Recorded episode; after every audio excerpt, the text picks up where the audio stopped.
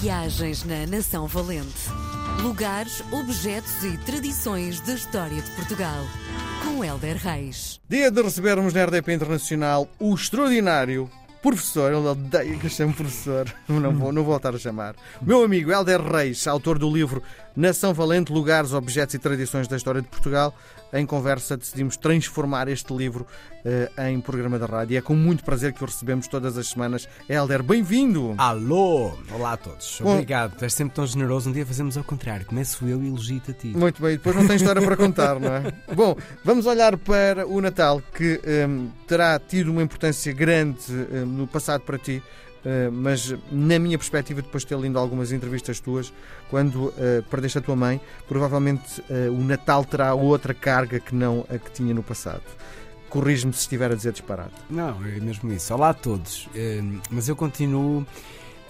faz dois anos agora que a, que a minha mãe faleceu e a sensação de perdermos é, é, é uma reflexão que é uma reflexão muito pertinente e muito bonita nós falarmos uh, e, e, pensarmos um bocado nisso. Porque o que eu senti é que. Hum, e isso também aconteceu comigo sempre, portanto, não é uma coisa de censurar ou culpar, é nada. É uma constatação que faz parte, que é quando uh, morre alguém a alguém, nós ficamos muito condolidos quando isso acontece e estamos presentes, e... mas rapidamente esquecemos, numa semana ou duas, do que aconteceu àquela pessoa, porque achamos que já está sanado, já está resolvido. E, e eu apercebi-me que, caramba, isto demora anos a, a sarar e provavelmente demora uma vida. E eu nunca mais vou ser a mesma pessoa que era uh, quando tinha a minha mãe. Mas isto não é uma coisa negativa, isto é uma coisa positiva, é uma coisa evolutiva. Eu, eu transformei isto numa, numa questão evolutiva. Isto para dizer, uh, a questão do luto e da ausência é uma saudade permanente e é uma eu às vezes só penso assim, pai, só queria mais 5 minutos.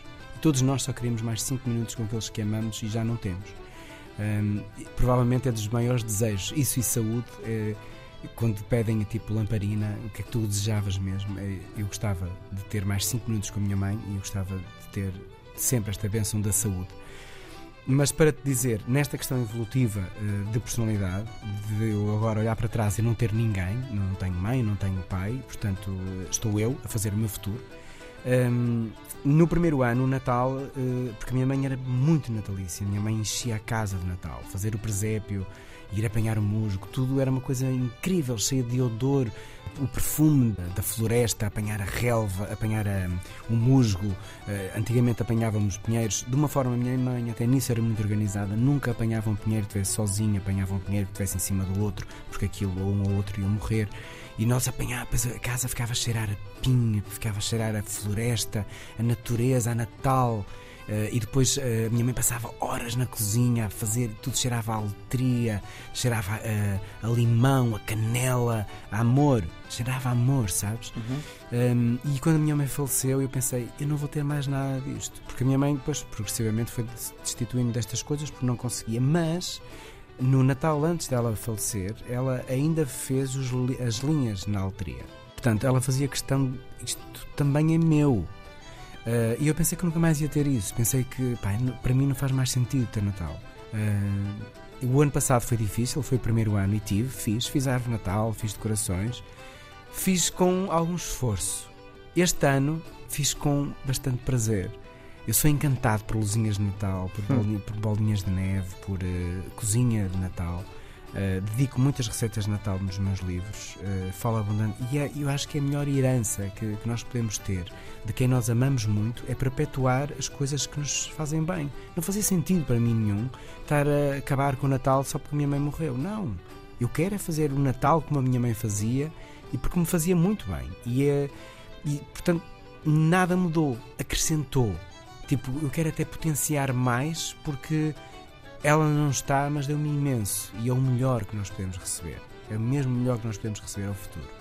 Apetece-me acabar hoje, mas Podes temos acabar. Não, não. temos que falar num dos temas faz parte da tua obra que eh, tem vendido horrores, ainda bem, parabéns por isso. Obrigado. O que é que nos trazes hoje? Olha, até trago um tema que faz... eu acho que a vida toda se cruza, sabes? Às vezes andamos ali à procura de coisas para cruzar, uh, ou eu estou então sou um bocado fácil em cruzamentos, uh, menos na estrada que me fazem confusão. Uh, e isto estávamos a falar de, de Natal, do que é que fica, do passado e do presente, e faz, isto faz-me lembrar a orientação.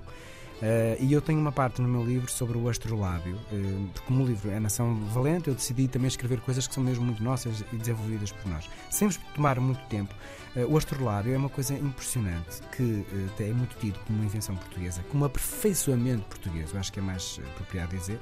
No entanto, ele bebe ideias da Grécia Antiga, portanto, onde já tudo estava bastante alinhado.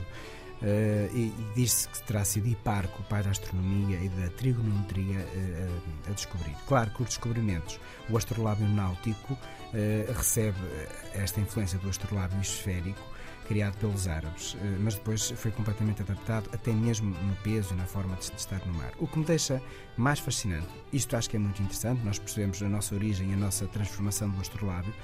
Eu acho incrível, Miguel, como é que nós conhecíamos melhor o céu do que a Terra, porque efetivamente ele foi fundamental para os descobrimentos, mas o que guiou foi uma parte completamente desconhecida ainda hoje, que era o céu. Eles então, olhar para o céu, descobriam por onde é que haviam de ir na Terra e no mar. E isso para mim é uma coisa tão poética como bonita. E pronto, e vale a pena saber que o astrolábio é muito nosso, mas uma origem terá sido grega. Muito bem. Nós voltamos a conversar na próxima semana. Helder, um beijo grande. Abraços, beijinhos, obrigado. Viagens na Nação Valente. Lugares, objetos e tradições da história de Portugal. Com Helder Reis.